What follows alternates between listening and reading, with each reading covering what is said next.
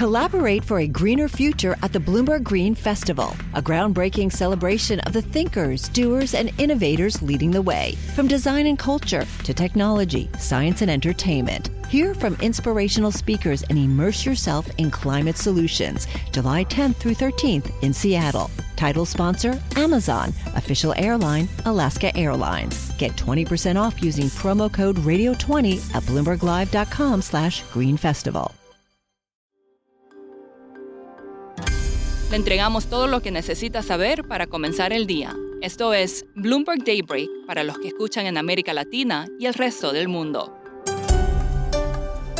Buenos días y bienvenido a Daybreak en español. Es jueves 10 de noviembre de 2022. Soy Eduardo Thompson y estas son las noticias principales.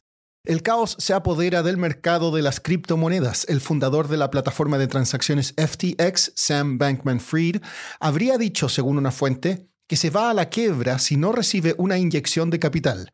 FTX tiene un déficit de 8 mil millones de dólares y necesita 4 mil millones para mantenerse solvente.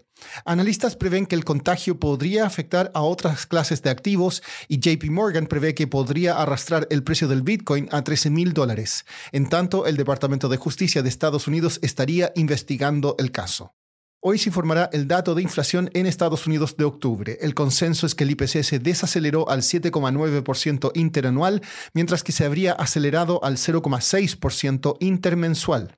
El presidente de Estados Unidos, Joe Biden, dijo que todavía planea buscar la reelección en 2024, pero solo hará un anuncio oficial a principios del próximo año. El presidente también dijo que está optimista de que Estados Unidos no se acerca a una recesión, pero admitió que los esfuerzos para frenar la inflación necesitarán más tiempo para surtir efecto. En cuanto a la guerra en Ucrania, el general estadounidense Mark Milley dijo que más de 100.000 soldados rusos, un número similar de soldados ucranianos, y 40.000 civiles han muerto o resultado heridos en la guerra, según AP. Milley vio una ventana de oportunidad para la negociación después de que Rusia ordenó la salida de las tropas de Gerson. En su paso por las Bahamas, la tormenta Nicole se fortaleció hasta convertirse en un huracán y avanza hacia la costa de Florida, donde se están realizando evacuaciones. La tormenta estaba a unos 170 kilómetros al este de West Palm Beach, Florida, con vientos máximos sostenidos de 120 kilómetros por hora, dijo el Centro Nacional de Huracanes. Pasando a América Latina, hoy hay reuniones de política monetaria en México y Perú. Banjico probablemente seguirá en sintonía con la Reserva Federal y aumentará las tasas de interés en otros 75 puntos básicos.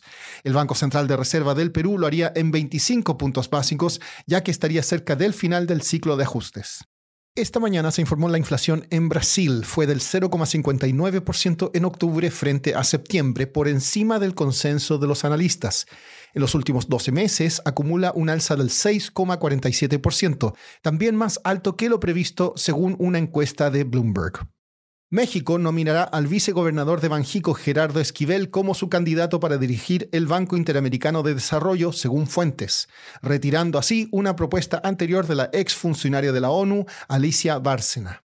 El presidente electo de Brasil, Luis Ignacio Lula da Silva, dijo que solo comenzará a considerar los nombramientos de su futuro gabinete a fines de este mes, tras regresar de la COP27 en Egipto.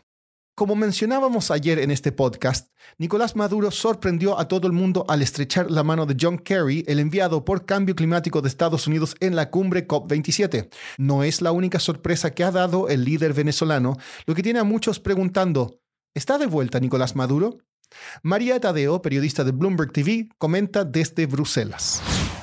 ¿Está de vuelta Nicolás Maduro? Pues sí, de alguna manera sí está de vuelta. Y esta semana lo hemos visto en la COP27. Esta es la gran reunión eh, por el clima. Es un gran escaparate diplomático, como puede ser Davos, como puede ser el G20.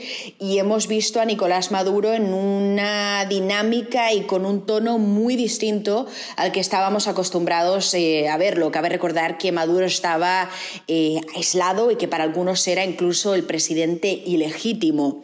Esta semana lo hemos visto, como digo, en los pasillos eh, de la COP, se ha reunido con varios líderes mundiales y además el momento que para mí es clave es el apretón de manos con el presidente francés Emmanuel Macron. Dura menos de dos minutos, pero los dos quedan en seguir hablando, en seguir en contacto y es una foto que para mí ejemplifica lo que es la suerte cambiante para Nicolás Maduro en estos momentos.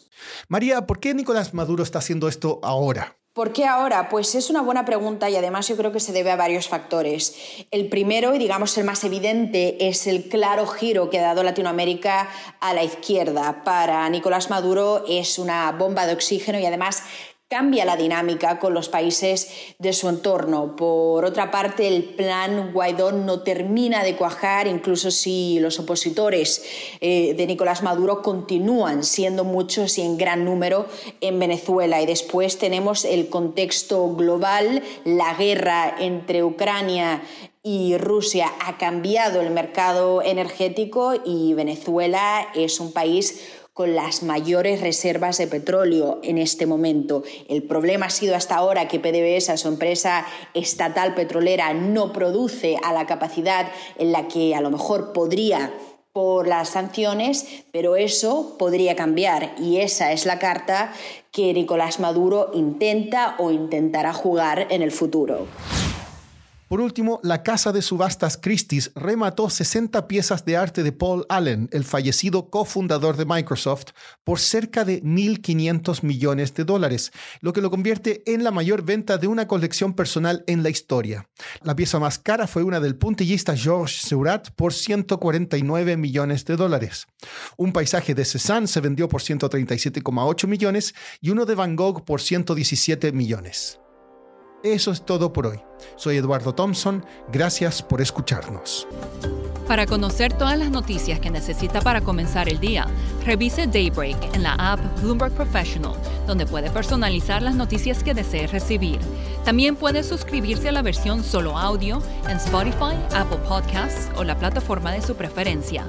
Eso es todo por hoy. Escuche de lunes a viernes Bloomberg Daybreak